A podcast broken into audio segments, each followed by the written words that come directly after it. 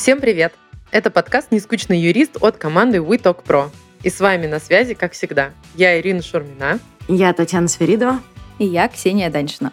Мы продолжаем наши теплые разговоры с интересными людьми из мира юриспруденции и не только. С нашими гостями мы обсуждаем их путь в профессию, развитие креативности, нестандартных подходов в работе и жизни, а самое главное, развеиваем миф о том, что юристы скучные.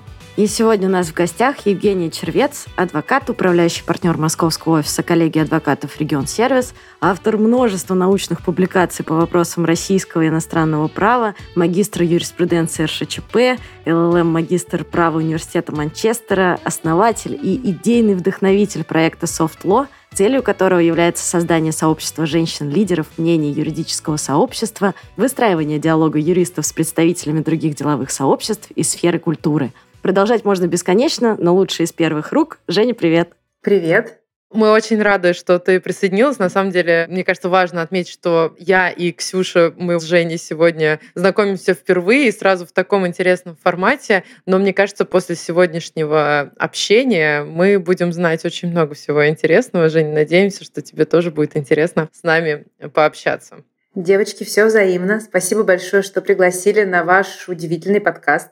Спасибо большое, что пришла. Давай начнем с стандартного вопроса нашего. Почему юриспруденция? Вот как ты поняла, решила, что ты хочешь быть именно юристом? Спасибо за вопрос. Я не могу сказать, что я точно знаю на него, по крайней мере, короткий ответ.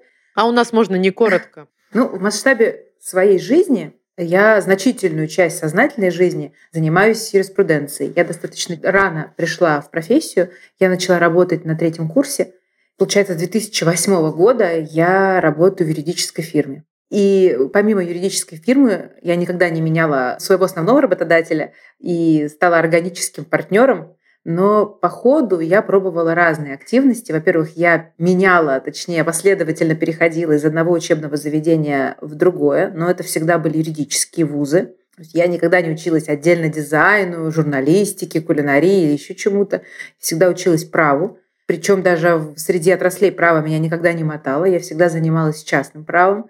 Короче говоря, мне сложно даже представить себя не юристом. То есть, наверное, я в детстве и в школе что-то себе придумывала, фантазировала, в голове проигрывала, но я сейчас этого даже, честно говоря, не помню. Могу сказать, что я, как и все девочки, хотела быть и балериной, и королевой. Ой, королева — это вообще мечта. Да, причем я хотела быть королевой Англии, и это был стимул учить английский. Я с раннего детства занималась английским отдельно с учителем, и в школе, разумеется. И вот это был реально мотив ходить на дополнительные занятия. Красота! Я хотела быть, у меня почему-то такая была мысль, а почему бы мне не стать как мама врачом, но это было что-то очень неосознанное. То есть каким врачом, как, я себя никак не визуализировала. А уже со средней школы я училась в гуманитарной гимназии, и, в общем-то, поскольку у нее уже был уклон, мы там с ранних лет, ну вот там где-то с седьмого, с восьмого класса достаточно осознанно подходили к тому, что мы будем идти по гуманитарному направлению. Ну, дальше была развилка. В Кемеровском университете не могу сказать, что она была очень там великой. Либо это же была журналистика, либо история, либо международные отношения, либо языки иностранные. Вот для гуманитариев, куда можно было направить свои стопы. Из всего перечисленного ничего меня особенно не интересовало, ну, может быть, только международные отношения, но как бы когда ты находишься в четырех часах лета от Москвы, а от других дипломатических столиц еще дальше, то это казалось мне как-то не очень перспективным, а вот юрфак казалось то, что мне нужно. Тем более, что убеждать, доносить свою позицию, где-то даже вести за собой команду, это были все проявления, которые мне были близки. Ну, конечно, если была мечта стать королевой, тут надо как-то вот этой жесткости и умения вести за собой. Да. Но надо еще ведь сказать, что в то время это была модная профессия. Я не знаю, как сейчас. Наверное, может быть, сейчас что-то такое связано с цифрой, IT-специалисты, может быть, что-то с дизайном.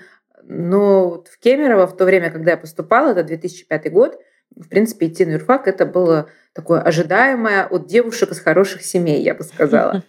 Ты, получается, закончила в Кемерово юридический факультет и потом уже переехала в Москву. Да. В моей семье, я об этом всегда говорю, был и есть культ образования. меня на это нацеливали, что это не просто корочки. Мне никто не говорил, что закончи юрфак, а потом занимайся чем угодно. Хочешь салон открой, хочешь делай тортики дома.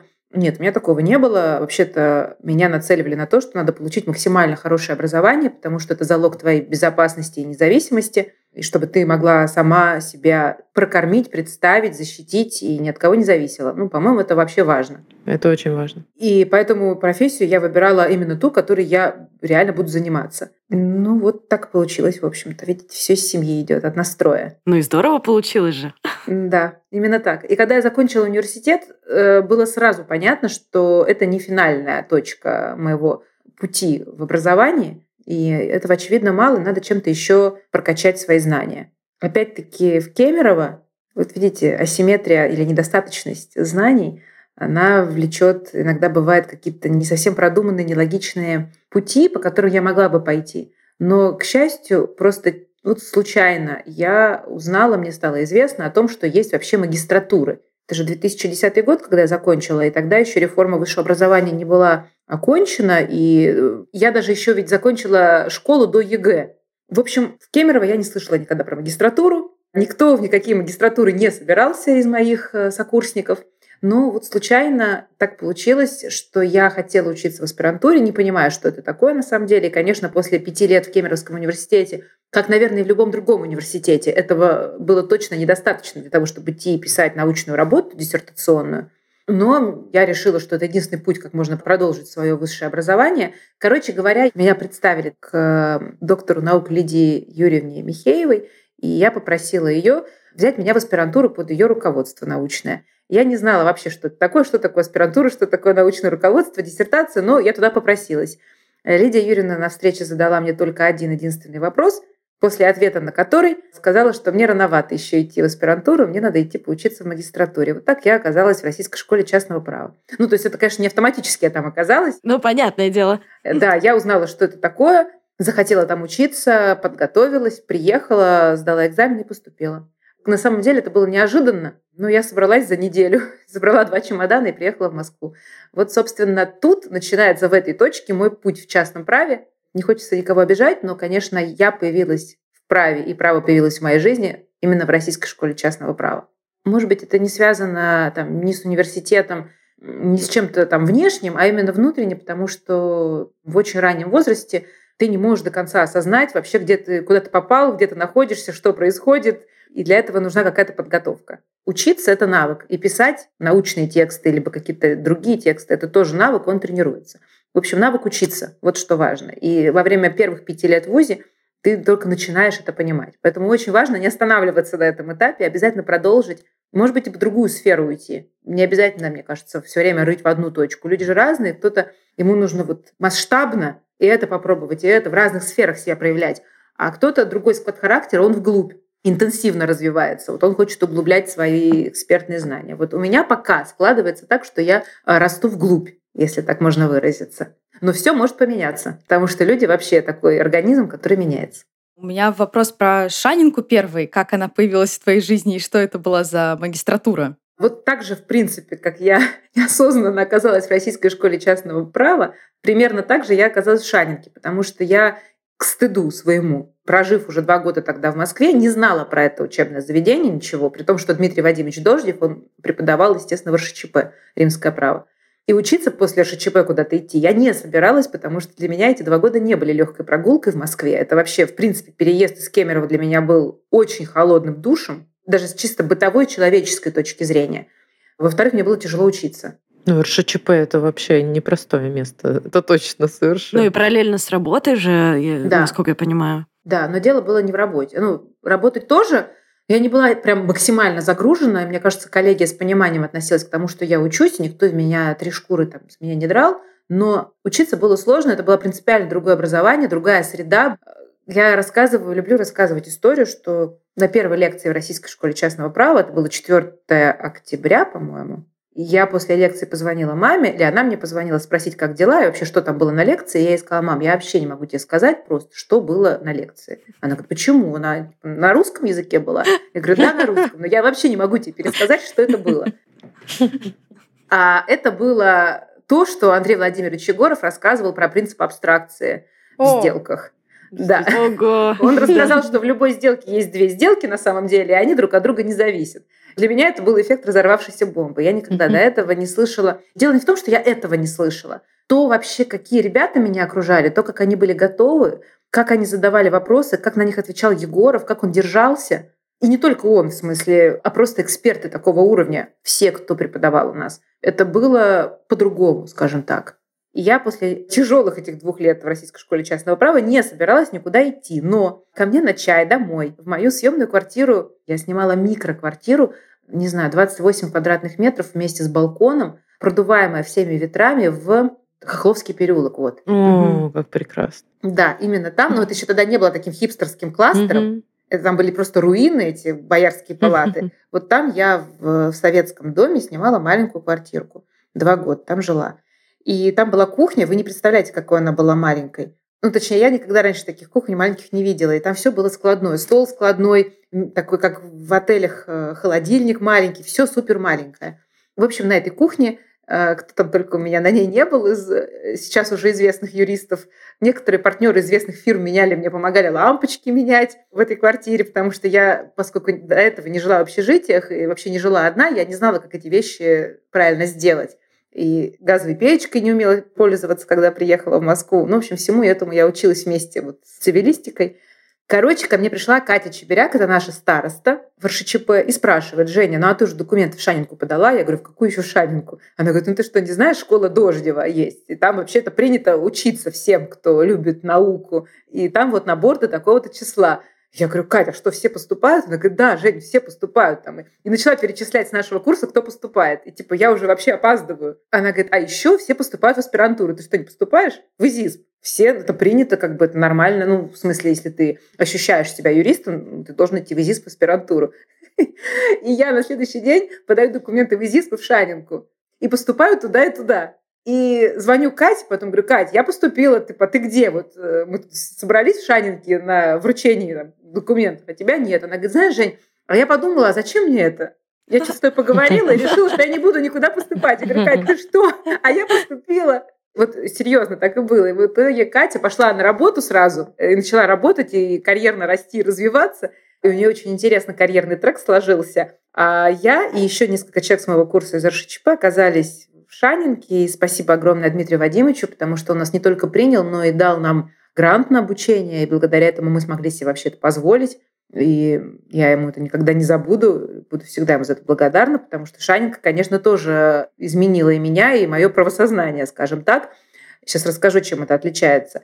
Ну, а аспирантура в ИЗИСПе – это тоже большой этап, который не дал мне отказаться от мечты все-таки написать большую научную работу, чем я, собственно, сейчас и занимаюсь. Видишь, как интересно все поворачивается. Не тогда написала, а сейчас пишешь. Уже э, с учетом всего опыта, который есть, и всех обучений, которые ты прошла, это тоже очень прям здорово. Да, уметь откладывать на правильное время это тоже огромный навык, на самом деле, который не все умеют принимать в моменте. Так что это здорово. Тебя можно смело назвать вечным студентом в позитивном смысле этого выражения, мне кажется. И я полностью разделяю такой подход, но двигаясь дальше, всегда э, начинающим юристам, которые нас тоже слушают, э, очень интересно узнать, а сколько времени э, у тебя занял путь от окончания университета, давай отталкиваться от Кемерово, наверное, первого университета, до должности управляющего партнера одного из крупнейших рульфов. Блиц вопрос, блиц ответ. С 2008 года я работаю в фирме. Со статуса, когда я могла только носить папки в суд с документами, вот до я стала партнером в 2020, наверное, году. Угу. 12 лет. Да. Угу. Нормально. А когда ты переехала в Москву, регион сервис в Москве уже был? Или он переехал вместе с тобой? А, был. Но он был очень маленький, амбициозный, но маленький. И практики B2B, вот ее не было. Ну, она была в лице партнера. Но понятно, что ну, партнер это, конечно, база и основа фирмы, но нужны руки, да, кто как бы реально работает. С одной стороны, да, партнер приносит работу, но кто-то должен ее брать и достойно показывать результат. Вот, собственно, я стала этим человеком сначала в одном числе, а потом плюс один, потом плюс два. И таким образом вот мы стали большим офисом. Ну здорово. А сколько у вас сейчас человек? Ну, примерно. Московский офис, если сложить все практики, которые у нас в большом нашем офисе нашли дом себе, наверное, я думаю, что здесь человек 35. А по всей России? А у нас около 60 юристов, 60 плюс. 64, 65, ну, понятно, что это число меняется. И около 100 человек вместе с бэк-офисом.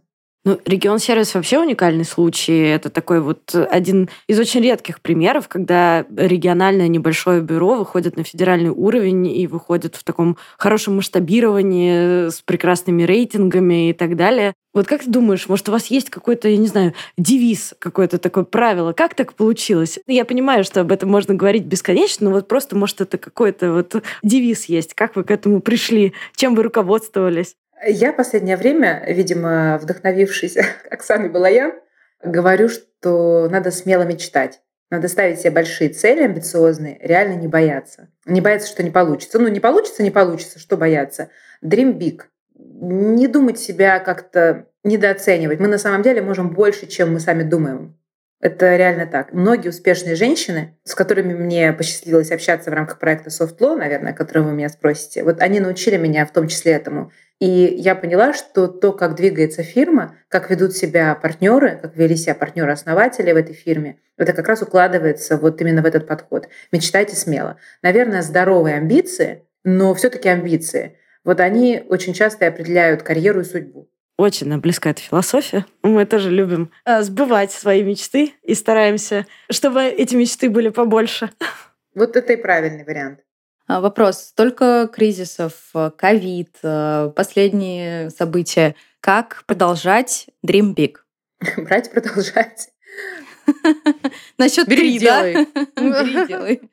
Смотрите, вот могу вам тут ответить двумя примерами. Первый, моя любимая книга, это «Война и мир» без всяких шуток. Я очень хорошо помню, как я взяла на даче этот четырехтомник, у меня там в четырех томах был старая книга, и прочитала вот реально от корки до корки, смакуя некоторые куски, перечитывая несколько раз. Вот я быстро, моментально просто вот съела эту книгу. Мне она очень понравилась. В ней как э, ответы на все русские вопросы. Это реально так. И там есть момент, когда Пьер Безухов находится в плену, и ему приходит осознание того, что ты внутри, вот мир твой, он внутри, ты ни от кого не зависишь. Твое настроение, твои мечты, твои мысли, и это никто не может тебя забрать. Тебя могут взять в плен, но ты внутри свободен. И вот этого никто не может у тебя забрать.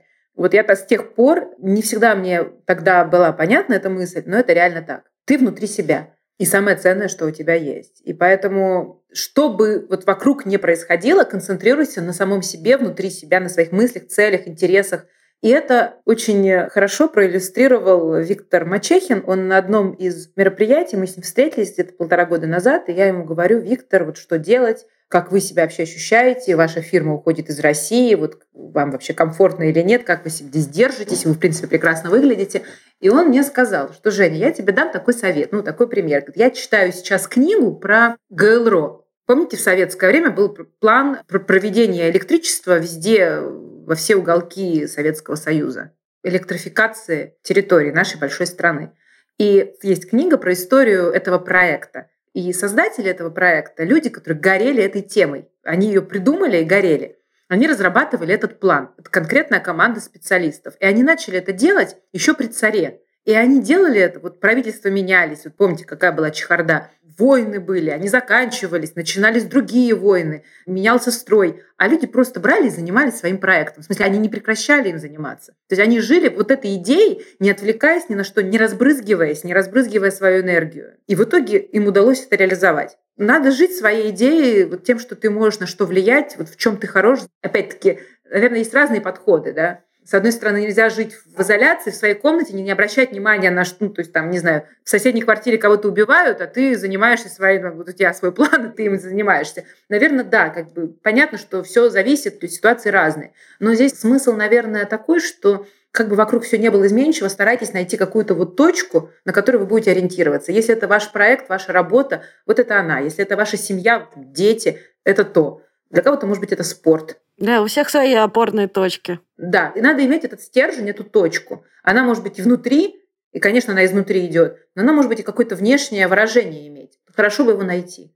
Вот могу сказать, что софт-ло в определенной степени Это проект, который стал для некоторых людей, для нескольких, и для меня в том числе, вот такой точкой. То есть у нее много миссий, для, в том числе тех, кто делает этот проект. И вот возможность ну, не то чтобы себя в ракушку в какую-то поместить, но вот на чем-то сконцентрироваться, причем иметь овеществленный результат, как получилось нашим проектом под названием «Альманах», и не расплескиваться. Да, тревожно, да, где-то мы не знаем вообще, что как. Вот вроде это уже не работает, то, что работало вчера, а новое еще не придумали. Но у нас вот во всем этом, чтобы себя не потерять и как-то вот не упасть, вот есть дело. И оно такое позитивное, оно не раздражающее, оно благое, оно не должно ни у кого, по моему мнению, вызывать какой-то негатив. Это про созидание. Вообще действия, которые направлены на созидание, они больше всего, эффективнее всего помогают тебе самому сохраниться. Полностью поддерживаем, мне кажется, от себя точно скажу, и думаю, Ира и Таня меня поддержат. Мы как люди, которые создали тоже собственную образовательную площадку, видим в этом свою миссию и опору. И э, я предлагаю просто напомнить сейчас кратко нашим слушателям, что Soft Law Community — это сообщество, которое объединяет известных женщин-юристов, но, насколько мы понимаем, вы обсуждаете не столько юридические темы, сколько вообще, наоборот, моду, искусство, бизнес, карьеру. Расскажи, как появилась эта идея, как она развивалась, и, может быть, даже поделись своими планами на ваши будущие проекты. Спасибо. Это, естественно, та красная кнопка, на которую вы нажмете, и я могу говорить вечно. Понимаете, я, во-первых, в фирме с э, определенного времени стала не просто выполнять э, функцию управляющего московским офисом, но BD маркетинг-партнера. Это то, что ну, как-то близко мне по складу там, моего характера, по набору моих скиллов и предрасположенности к ним. И мне кажется, что я неплохо с этим справляюсь, потому что вот внешне, наблюдая за брендом, да, за брендом фирмы, вы можете видеть его трансформацию – и в прямом смысле слова трансформацию, потому что мы пережили ребрендинг, и, в принципе, изменение того, как мы себя представляем и как мы себя чувствуем. Углубляясь в маркетинг, мне стало в какой-то момент, во-первых, ясно, что если бренд вокруг себя не создает какую-то экосистему и комьюнити, сообщество, как угодно это назовите, у бренда должны быть друзья, амбассадоры, друзья, вот круг сложившийся. Без этого нет бренда или точнее уязвим, не крепок, у него, мне кажется, намного меньше возможностей для развития. Это первая посылка, да, которая пришла мне в голову. Во-вторых, я увидела, что после всех тех активностей, которые я организую или в которых я участвую, у меня очень много встреч и знакомств с людьми, с интересными людьми, во-первых, про которых мне интересно узнать больше, а во-вторых, про которых мне хотелось бы рассказать кому-то еще потому что они действительно меня впечатлили, многому научили, и мне э, хотелось бы, чтобы другие близкие мне люди о них тоже знали. Ведь я вообще люблю людей, они мне интересны, наверное, это тоже в основе. И я поняла, что я не могу со всеми этими людьми постоянно поддерживать контакт, как бы мне хотелось. Мне нужны какие-то всегда поводы, платформа какая-то нужна для этого. И ну, не всегда же у всех с утра до ночи судебные кейсы, корпоративные конфликты, какие-то, не дай бог, преступления – и не всегда у них есть повод позвонить адвокату. Мне не всегда удобно их просто оторвать на то, чтобы там тет-а-тет перепить кофе или пообедать. Такую я нащупала вещь, такую мысль. третьих уже, я не живу только правом как, может быть, кому-то могло из предыдущего моего... Человек с четырьмя юридическими образованиями говорит, что он не живет только правом. Да. Я верю, но не до конца. У меня множество интересов, и помимо того, что я хотела пойти на факультет международных отношений и на юрфак, я еще вообще хотела быть причастной к миру моды. Я закончила художественную школу, и я страшно хотела пойти работать в российский ВОК к Алене Долецкой. Вот реально страшно. И я помню, как я металась, потому что в это время, когда вот надо поступать было на юрфак, Алена Долецкая сделала пост, я не знаю, где-то там я увидела, на сайте Вога, потому что каких-то сетей социальных не было тогда, может, в Фейсбуке. Короче, она искала ассистента. Вы не представляете, как я хотела ей написать. Но мне казалось, ну, так будет смешно и наивно, что ну, даже глупо просто. Я ей не написала. В общем, одним словом, мода — это то, ну, что я никогда не оставляла. И если у меня была какая-то возможность как-то к этому прикоснуться, я никогда не упускала ее. И когда я приехала в Москву, в 2010 году я одинаково страстно ходила на лекции, вот те самые, где я периодически ничего не понимала, и на Московскую неделю моды. Она же началась осенью. То есть я начала учебу в РШЧП и параллельно бегала по показам. Оказалось, кстати, что попасть на показ несложно. Ты просто пишешь в бренд, у них есть имейл, пишешь «Здравствуйте, я Женя, вот хочу попасть на ваш показ». И мне реально присылали приглашение. И так я посетила, там, например, мне очень запомнился тогда показ. Я не запомнила тогда имя, но я среди всех его сразу отметила. Это был Александр Арутюнов, который сейчас очень известный российский дизайнер. Я в итоге у него потом заказала свое свадебное платье. Ух ты! Э, да, тогда я просто в 2010 году увидела его показ и думаю, вау, вот это да, как он вообще такое придумал. С камышами. Мне вообще очень нравятся камыши. И слово, и растение. Коллекция платьев у него была вся в этих камышах бархатных. Очень красиво было. Так вот, это тоже мне близко. И искусство, поскольку я закончила художку, это как воздух. Ну, то есть всегда в моей жизни это было. Альбомы художников. Я всегда, если приезжаю в большой город, как, наверное, и вы, и многие другие там туристы, я, безусловно, всегда хожу. Там, если я во Флоренции, в Уфице, если я в Париже, в Лувре. Ну, то есть это даже немыслимо, что я туда не пойду. И меня как палка не надо туда гнать. И, ну, как мне кажется, я могу от искусства получать удовольствие, просто от созерцания. В общем, это тоже часть моей жизни. И мне хотелось где-то все это, ну, я не могу под брендом фирмы делать какие-то посиделки про искусство. Ну, точнее, мне надо все время не просто про искусство, мне надо как-то элемент э, практики IT, IP как-то тогда там находить.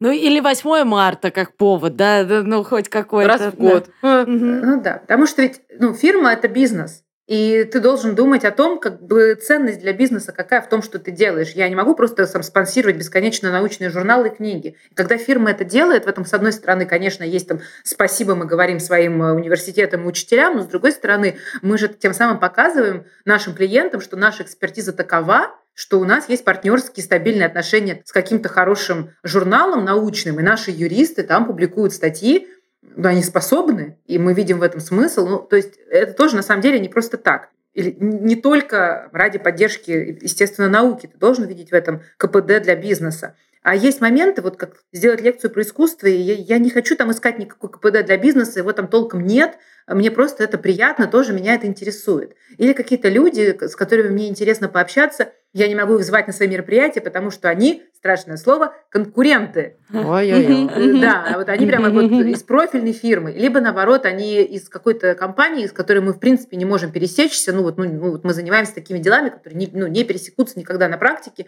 И получается, что теперь мне не общаться с ними, не, не делать какие-то общие проекты, не, ну, тоже странно. Одним словом, мне захотелось иметь какой-то проект, какое-то место неовеществленное, в смысле вот пространство, да, где ты можешь воплощать свои интересы и делать такие вещи, которые, в общем-то, непосредственно прямо с бизнесом не связаны. Собственно, комьюнити, проект SoftLaw стал таким пространством. Жень, можно я тебя сразу здесь спрошу, потому что я вот тоже строю женское комьюнити, но, правда, в Лиссабоне, и оно тоже про предпринимателей и про развитие и так далее. Но меня периодически челленджит вопросом, а почему женщины? У меня есть там несколько аргументов на этот счет, но я хочу послушать тебя тоже как основателя женского комьюнити. Почему женщины? Почему нельзя всем вместе э, с мужчинами это делать? Почему только женщины? И причем женщины-юристы. Да, еще и вообще по полной программе. Уже полная дискриминация. Я совсем сузила. Ира, ты не представляешь, какой простой ответ, потому что просто я женщина и я юрист. Я просто делаю комьюнити о том, что я реально хорошо знаю. Оно открытое, и если на наши мероприятия или там какие-то наши активности хотят присоединиться мужчины, пожалуйста, мы будем супер рады, и у нас есть члены мужчины в комьюнити, и огромное количество подписчиков канала — это мужчины на самом деле — которые присматривают, что мы там делаем. Они просто следят, что там происходит. Они наслаждаются красотой всего происходящего. Я думаю так. Комьюнити, как и любой проект, ты не можешь делать все ради всех. Ну, то есть не банка молока, и тебе нужна все равно какая-то аудитория. И, да, и даже молоко тоже оно разное, там молоко без молока или молоко для детей, не ясно, чем оно точно отличается, но там короткого хранения, длинного, у всех своя аудитория. И комьюнити как продукт, как проект, как место, оно тоже должно быть не общим, иначе ты просто потеряешься. Тебе будет очень сложно рассказать о себе, тебе будет сложно запомниться, тебе сложно какую-то миссию, идеологию, ну, ты должен как-то вот заостриться. Ну и плюс должны же быть точки, на основании чего люди вообще объединяются. Они же объединяются на основании каких-то интересов. Как раз женщины-юристы — это то самое объединение, которое да? всех исплатило. Да. Я просто поняла, что вот для какой аудитории я могу делать наиболее интересный проект, для какой аудитории я интересна. И мне показалось, что вот я лучше всего понимаю, что хотелось бы послушать ну, мне самой. И я и спикеров таким образом приглашаю, и проекты такие придумываю, которые я вот понимаю, что вот мне бы хотелось вот, вот так сделать, а никто так не делал. Альман штанах. Вот, видите, никто не брал меня на обложку журнала, пришлось самой сделать журнал. Я так хорошо понимаю. Что-то не получается, ну сделай сам, сделай сам, ну, чтобы получилось.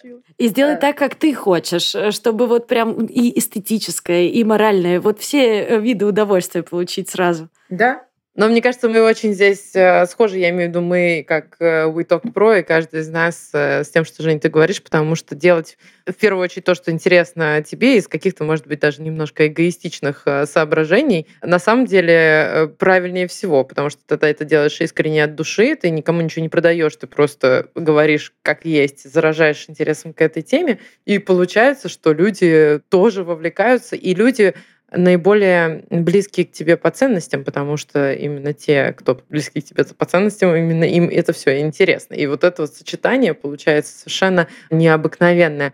А сколько у вас сейчас людей в комьюнити? Или, может быть, каких-то самых активных людей, которые постоянно на мероприятиях? У нас есть э, основа нашего комьюнити, это примерно 200 плюс человек. И в целом в нашей орбите людей, с которыми мы находимся постоянно в коммуникации, это около тысячи человек. Представляете себе?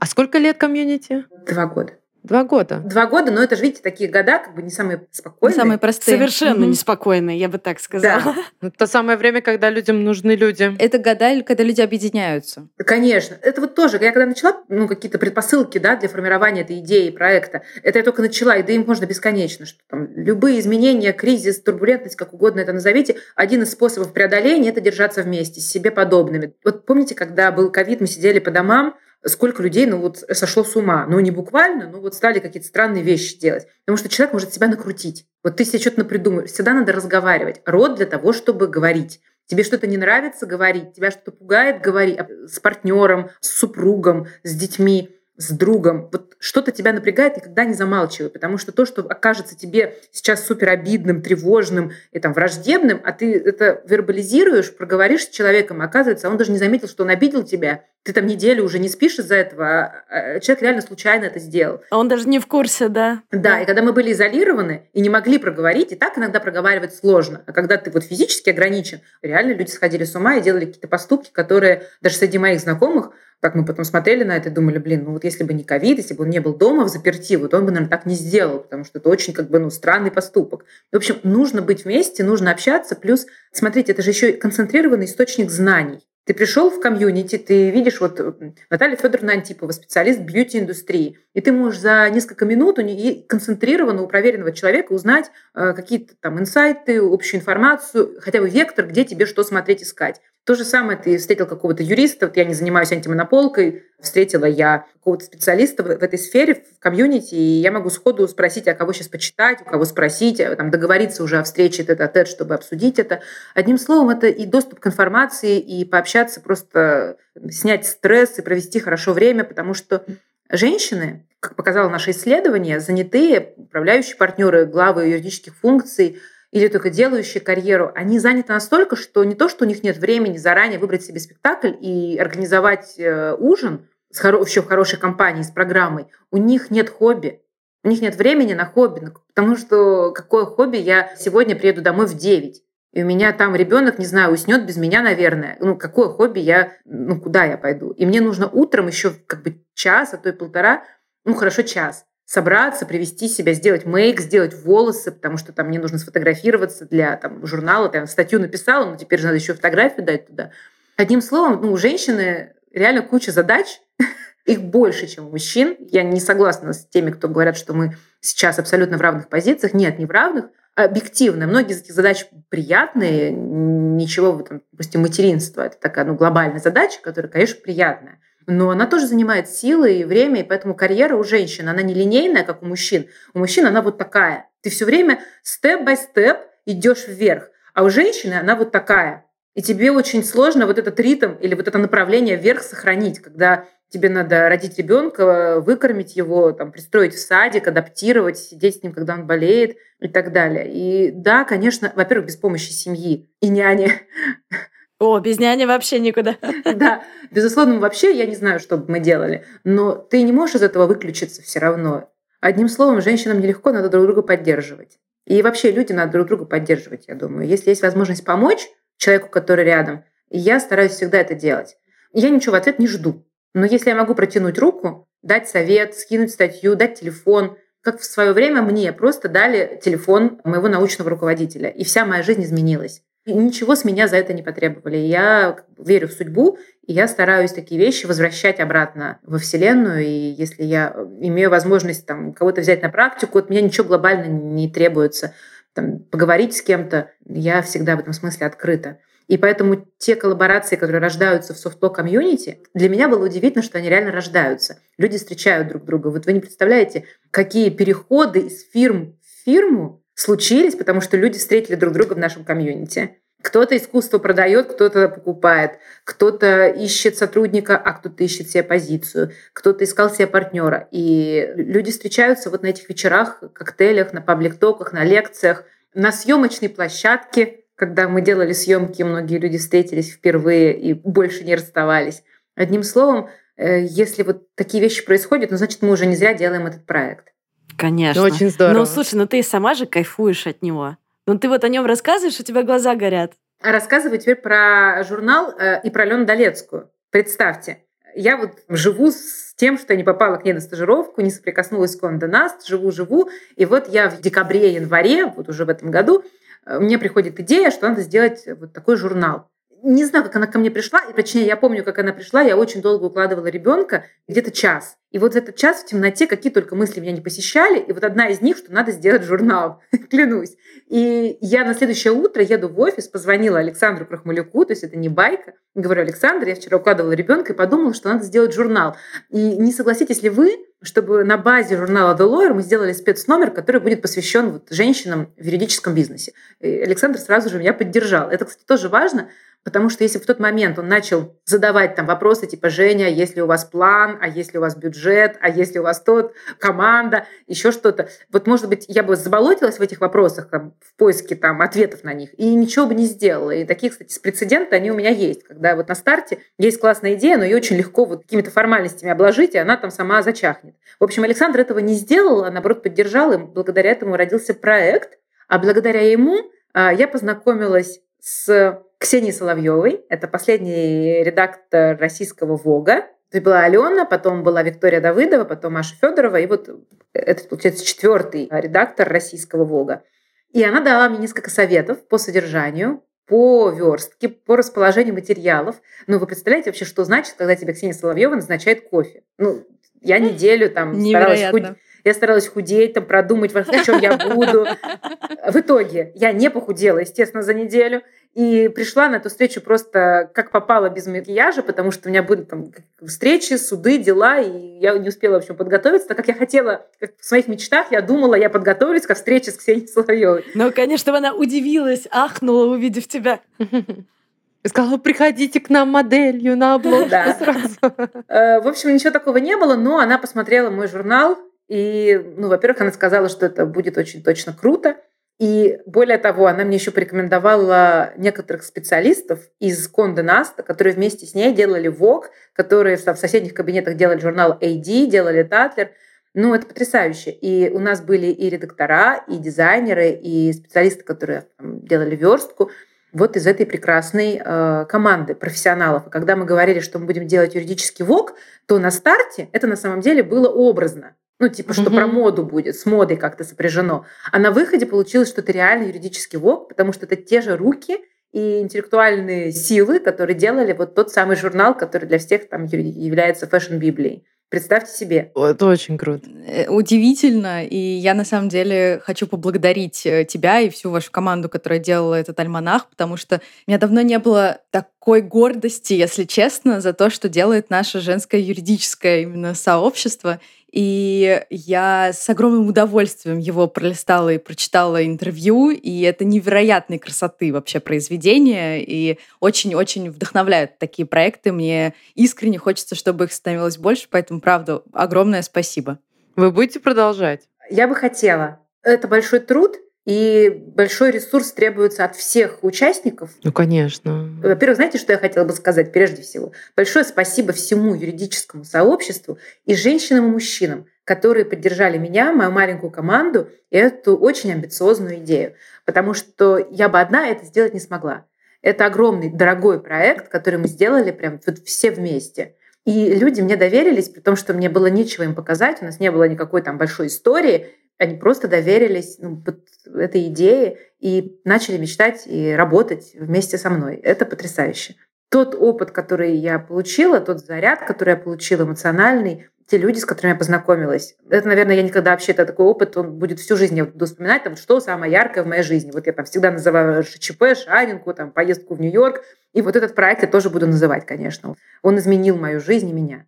А делать второй, изначально, естественно, мы не думали, что это будет какая-то серия, мы не знали, получится ли первый номер, до конца не верили в это. Александр Крахмалюк не делал посты о том, что мы сделали журнал до того, как из типографии его не доставили мне, потому что он тоже не мог поверить, если честно.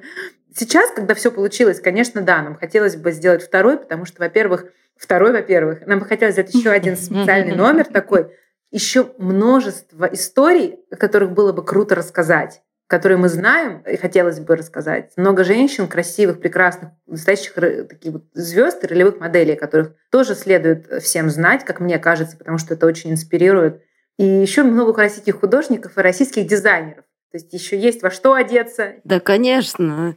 Э, мне кажется, тут вообще задел, может быть, на ежегодные выпуски этого альманаха, потому что это действительно прекрасное такое произведение. Я понимаю, как много еще тебе хочется рассказать, показать и так далее. Поэтому мы прям э, желаем тебе удачи, пусть все получается, и пусть он э, выходит все чаще и чаще. Спасибо большое. Я буду тоже, девочки, рада видеть вас на страницах и в команде этого большого Это проекта. Мы вообще всегда очень за. рады были бы. Спасибо. Потому что все ценности, про которые ты говоришь, ну, они просто вот откликаются на 500%. Это то, что мы обсуждаем постоянно внутри. Я никак не могу поверить, что такое бывает. Вот если бы меня спросили, я бы, наверное, сказала такими же словами. Это удивительно, как это работает. Очень-очень здорово, что так происходит. И это очень сильно объединяет. Все, кто работали над проектом, кто в нем участвовали, они тоже работали на самом деле. Это же объединение. Ну, потому что, понимаете, какой бы ни был клевый кейс там о субсидиарке в банкротстве, очень сложно вокруг этого кейса объединиться. Конечно. Конечно. Понятно, мы там будем, конечно, все в арбитражном суде объединяться, пока будем ждать заседания, но это совершенно не то. Ну да, кстати, банкротство это, наверное, одна из немногих областей, где все реально объединяются, когда пытаются что-то получить. Нет, конечно, и корпоративные войны дарят нам на самом деле друзей. То есть иногда мы там в конфликте, в каком-то десятках споров по всей стране знакомимся с юристами на другой стороне, а потом десятилетиями можно дружить. Такие истории есть, конечно, у меня они есть.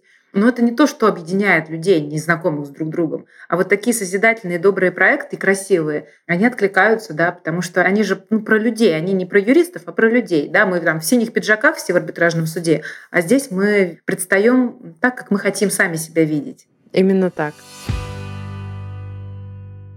Женя, у нас есть традиция. Мы сюрприз-сюрприз делаем с нашими гостями блиц вопросы. Мы задаем коротенькие вопросы и получаем коротенькие ответы. Давай мы напоследок как раз тебе зададим несколько таких вопросов, потому что нам очень интересно узнать, что ты про них думаешь. Ой-ой-ой, провокационно звучит. Нет, все абсолютно безобидно. Первый вопрос. Кем ты мечтала стать в детстве? Кроме королевы. Блин, я хотела королеву назвать.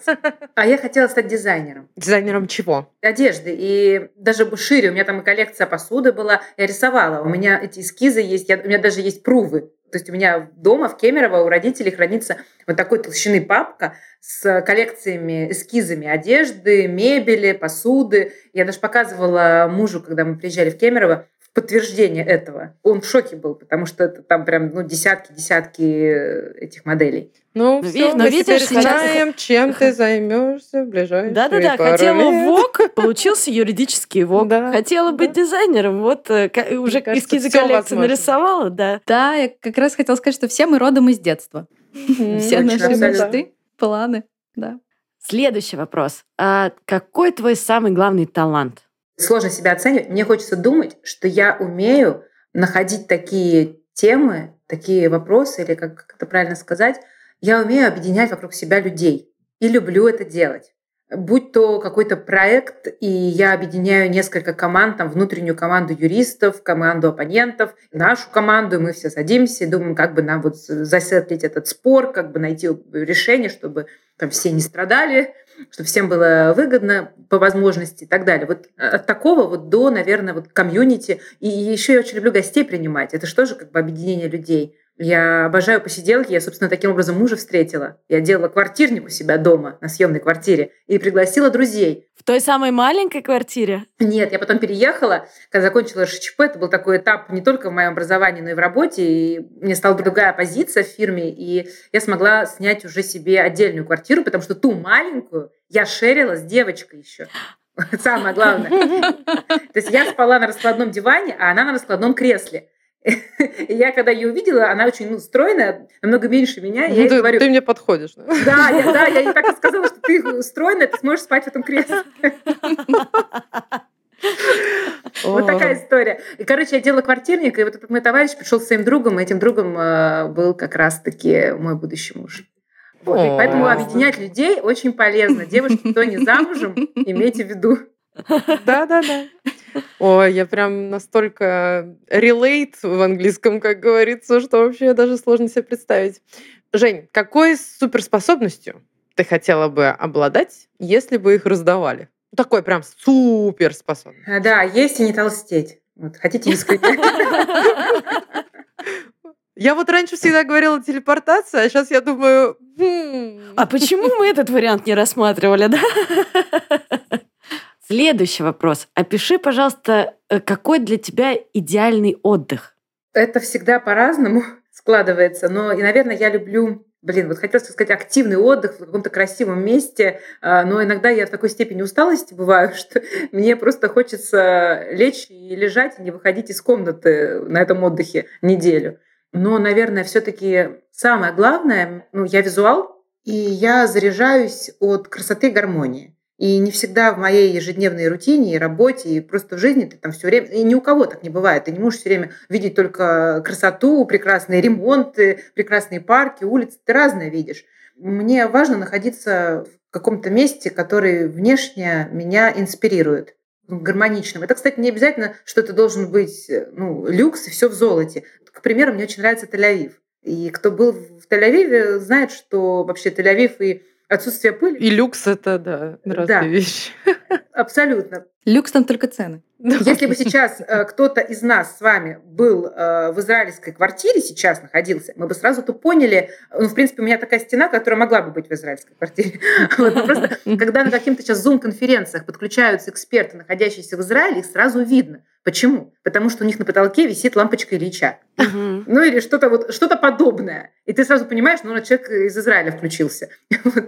Но там все в какой-то такой гармонии, ну, потому что это Баухаус, это вообще-то искусство, и в этом смысле это очень много про гармонию. И я там тоже заряжаюсь эмоционально, и потом у меня много идей там приходит. И я вторую свою диссертацию, о которой я говорила в Шанинке, я же писала ее, знаете где? На Капре. Ух ты. Неплохое место. какое. Да, а знаете, как я его выбрала? Уже вот прям сдавать надо через месяц работу, ну иначе ты просто не выпустишься. А я вам говорила, что я в Шанинке училась в кайф и для удовольствия. У меня уже так не давлело, что мне надо диплом, потому что я уже как бы магистр РШЧП. И я не то чтобы там думала там не закончить, но как-то я так вот, короче, дотянула месяц, работы нет. И мне мама говорит, Жень, ну ты как собираешься вообще заканчивать? Я говорю, я не знаю. Она говорит, выбирай любую точку на планете просто, бери отпуск две недели, я тебя туда везу, оплачиваю эту поездку, еду с тобой, разумеется. И ты пишешь там эту диссертацию. Две недели тебе. Я выбрала Капри, потому что там Максим Горький много написал хороших книг, и я подумала, что я тоже там напишу. Мы с мамой приехали на Капри, и я за 10 дней написала диссертацию, вот э, глядя на Неаполитанский залив. Э, Это вообще были потрясающие дни там. И вот я думаю, что благодаря той красоте, которую я видела, я какие-то прорывные, сама для себя удивительные вещи там написала. А мама-то молодец. Что хочется сказать. Как она Да. почувствовала тебя и поняла, что Да. именно это тебе поможет. Маме респект.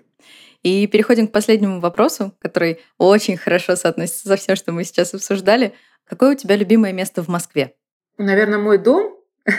Я сейчас живу на районе Красной Пресни, где пруды. Мгм. Ой, как там хорошо. Да, я обожаю это место и искренне стремлюсь туда приезжать, и это меня тоже очень там заряжает. А еще я, конечно, люблю и всегда буду любить Столешку и Дмитровку, потому что я 10 лет э, жила в этом районе, около офиса, снимала квартиру в историческом доме. Там снимала квартиру еще много разных интересных людей, с которыми мы дружили, ходили к друг другу в гости. И я очень любила... У меня между домом и моим офисом находился бар Симачев. Мгм. И вот он круглосуточно работал, как вы можете помнить. Мгм. И там можно было в 8 и в 7 утра позавтракать, выпить кофе, и вот как-то пред- почувствовать, что ты как будто бы там в большом городе, героиня одного сериала, вот куда-то бежишь э, на каблуках, цок-цок-цок. В общем, это было классно. И район Столешки, он всегда останется в моем сердце, хотя уже здание Симачева снесли, а место это очень классное. Да, лучшая пицца с лососем в городе была. Вот Именно мне там. она, кстати, не нравилась. Она была очень соленой. Да? Да. Ох, вспоминаю ее очень часто. Пиццу с лососем именно, да? А, ну, мне... Во-первых, там были потрясающие сырники, потрясающий тирамису, суп с лососем и вообще практически вот а, коктейли какие там были. Не, ну это совсем это вообще Ой, ну все, мы вообще записываемся во время ужина. Давайте сейчас. А главное, знаете, что, коллеги, там было? Там был такой вайб, ты мог пойти, вот я не знаю другого места в Москве, где ты мог, в принципе, утром выйти из дома вот, вот просто как сумасшедший, и ты мог туда как сумасшедший прийти. Да. Мгм. Вот нигде больше такого другого места нет, чтобы э, ты как сумасшедший, при этом ты супер там уместен. Что утром, что вечером, что на дискотеке. Это вообще было потрясающе. Как дома. Мгм. Да, и у них и дизайн был сумасшедший, и такие же были посетители. Ой, Жень, спасибо тебе большое. Мы будем завершать наш э, выпуск. Время пролетело незаметно, но мне кажется, очень здорово все прошло. Но для меня, наверное, самая большая неожиданность, я напомню, да, что мы в первый раз сегодня общаемся, но такое ощущение, что мы всю жизнь как будто обсуждали эти вопросы, уже полностью синхронизировались в наших позициях по ним. И, ну, здесь просто вынесли это на всеобщее обозрение. Вот это очень э, неожиданно для меня, и я знаю, что для Ксюши Стани, потому что мы параллельно уже обсудили, что это удивительно, как такое случается. Спасибо тебе огромное. Я думаю, что мы не в последний раз э, встречаемся, мы не в последний раз делаем что-то совместное, потому что явно подходы очень схожие. И мы тебе искренне желаем, чтобы твои идеи не сидели только внутри тебя, а выходили вот так наружу и воплощались во что-то совершенно прекрасное, потому что, как показывает опыт, действительно твои мечты из детства воплощаются самым прекрасным образом. Так что ждем а, коллекцию одежды, ждем коллекцию посуды, авторскую, дизайнерскую и еще много-много всего. Спасибо тебе огромное. Последний маленький вопрос у нас тоже традиционный. Вот что бы ты пожелала, может быть, начинающему юристу, а может даже не обязательно начинающему юристу. Наверное, лучше возьмем юриста, девушку, женщину, которая вот сейчас послушала и тоже такая, как бы мне вот тоже воплотить все эти свои мечты в жизнь. Вот что бы ты посоветовала, как это сделать, с чего начать? Первый шаг, шажочек. Не знаю, во-первых, никогда не забывайте, что вы женщина. В этом огромная сила. И никогда не забывайте про такой ваш актив, как ваша красота, обаяние и мудрость. Это вот именно то, что присуще женщинам. Женщина с интеллектом, она всегда красива, как показывает опять-таки опыт нашего альманаха. Вот поддерживайте эту красоту и в любой ситуации старайтесь с ней не расставаться ни в угоду работе, ни в угоду каким-то семейным обязанностям. Одним словом, если у вас есть час свободного времени, не пренебрегайте тем, чтобы сходить в салон красоты и сделать укладку или позаниматься спортом. Вот это то, инвестиции во что никогда вас не подведут. Ох, как здорово. Спасибо большое, Жень. Супер. Ты удивительный человек. На самом деле, я очень рада, что ты была сегодня с нами. И вот такое, продолжай мечтать. У тебя получается здорово. Помогай своим мечтам сбываться. И пусть удача будет с тобой рядом всегда. Спасибо, девочки, большое. Я получила искреннее удовольствие. Спасибо. Мы тоже. Спасибо. Спасибо, Жень. Всем спасибо, кто дослушал нас сегодня. Надеюсь, что будете переслушивать, чтобы вдохновляться вновь и вновь. И до новых встреч в нашем подкасте «Нескучный юрист». Пока-пока. Счастливо.